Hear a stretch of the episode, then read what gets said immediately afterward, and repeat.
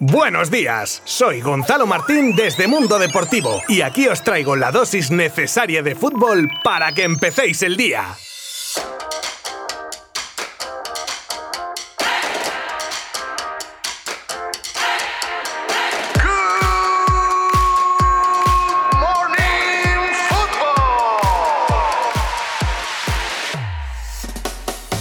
El Rayo Vallecano ya es equipo de primera división y lo ha logrado tras un partido épico y después de un encuentro de ida donde se le ponían las cosas cuesta abajo y que paradójicamente tras perder en casa remontan fuera para dejar otro año más al equipo catalán sin el premio de la primera división. Un Girona agafado y al que le volvieron los fantasmas del pasado como en su eliminación en el playoff en 2015 ante el Lugo, en 2016 ante Osasuna y el mismo año pasado ante el Elche. Algo sin precedentes y que ya parece cuestión de, yo que sé, algún mal de ojo o algo porque estar tantos años ahí en la lucha que mira que es difícil y no conseguirlo desde luego que es de muy mala suerte. Pero bueno, dejo de meter el dedo en la herida y doy la enhorabuena al Rayo que contra todo pronóstico ha dado la vuelta a una eliminatoria en cuyo partido de vuelta empezaba ya marcando en el minuto 7 por medio de Álvaro García y donde Óscar Trejo justo antes del descanso marcaba el que sería el gol definitivo. Y eso que en la segunda mitad se quedaron con 10 jugadores y el Girona lógicamente hizo cambios, apretó, apretó, pero remó para quedarse en la orilla. Así de cruel y de bonito es el playoff y solo puede subir uno. En este caso, curiosamente, el equipo que entró como sexto clasificado de la liga regular. Enhorabuena a todos los rayistas y mucho ánimo para la gente de Girona. Y por cierto, que ya sabéis que estamos en tiempo de Eurocopa y que también me gusta repasar en este inicio de Good Morning Football lo que pasó el día anterior y lo que tendremos hoy. Ayer jugaron Suiza, que ganó 3-1 a Turquía, e Italia con Gales con victoria de los italianos por 1-0. Y hoy lunes no hay uno, ni dos ni tres, sino cuatro partidos que se juegan y son Ucrania-Austria, Macedonia del Norte-Holanda, Rusia-Dinamarca y Finlandia-Bélgica. Y ojo porque estamos en la recta final de esta primera fase y los partidos ya son finales para poder conseguir el ansiado pase a octavos. Todos ellos los podréis seguir como de costumbre desde la página web de Mundo Deportivo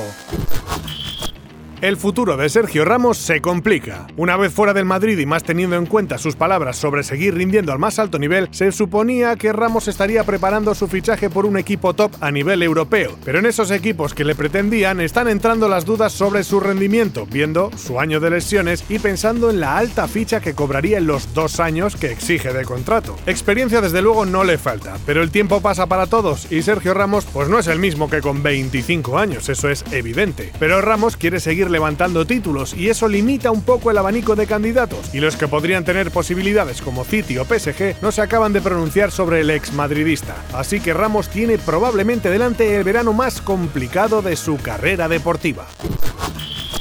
Luis Enrique prepara cambios ante Eslovaquia, y es que los necesita tras dos empates en casa, además, contra dos selecciones supuestamente por debajo de la nuestra. La falta de puntería de cara al gol y una defensa que con muy poquito sufre bastante preocupa a Luis Enrique que podría hacer una mini revolución de cara al trascendental partido del miércoles contra Eslovaquia, donde podríamos quedarnos fuera del torneo. Así de crudo es, pero es la realidad. Ante una defensa que parece inamovible, los cambios podrían empezar de la medular hacia arriba, empezando con la entrada de Busquets y Thiago para buscar algo más de verticalidad, aunque también se especula que pudiera en esta ocasión estar Gerard Moreno de 9 en vez de en banda como el otro día y que regresase Ferran a la derecha y en la izquierda dar descanso a Olmo por Oyarzábal o Sarabia. Otro que gusta al seleccionador y que ya está recuperado es Adama, cuyo papel de revulsivo le ha dado muy buenos resultados siempre a la roja de Luis Enrique. El miércoles lo descubriremos. Laporta habla sobre la Superliga. Ayer hubo asamblea de socios en Can Barça y aunque no salió a votación el tema de la Superliga, el presidente Laporta sí que habló fuera sobre el tema y defendió la postura del club sobre el apoyo a la Euroliga junto a sus hasta ahora dos únicos aliados como el Real Madrid y la Juventus. Y aprovechó a dar un palito al City y al PSG por alterar el orden económico ante el resto. Soltó varios titulares también como que no pediría perdón por querer ser amos de su destino o que no pagará ninguna sanción o que el tiempo ha dado la razón al Barça ante la UEFA. Queda tema Superliga para rato. Vidal la vuelve a liar en Chile. En mitad de toda una Copa América, Arturo Vidal y otros compañeros se habrían saltado las normas de la burbuja anti-COVID como mostrarían unas fotos compartidas por Vidal donde se les ve con un peluquero venido de fuera de la burbuja en las instalaciones de la selección. Además, hay rumores de una posible fiesta con unas chicas también de fuera de la burbuja de al menos seis integrantes del cuadro chileno. Aunque también es cierto que esto último es un rumor sin confirmar. Pero vamos, que ya solo con lo primero es para ponerles un multón que no olviden en mucho tiempo. Pues como están también las cosas por Latinoamérica, en fin, qué descerebrados. Hasta mañana.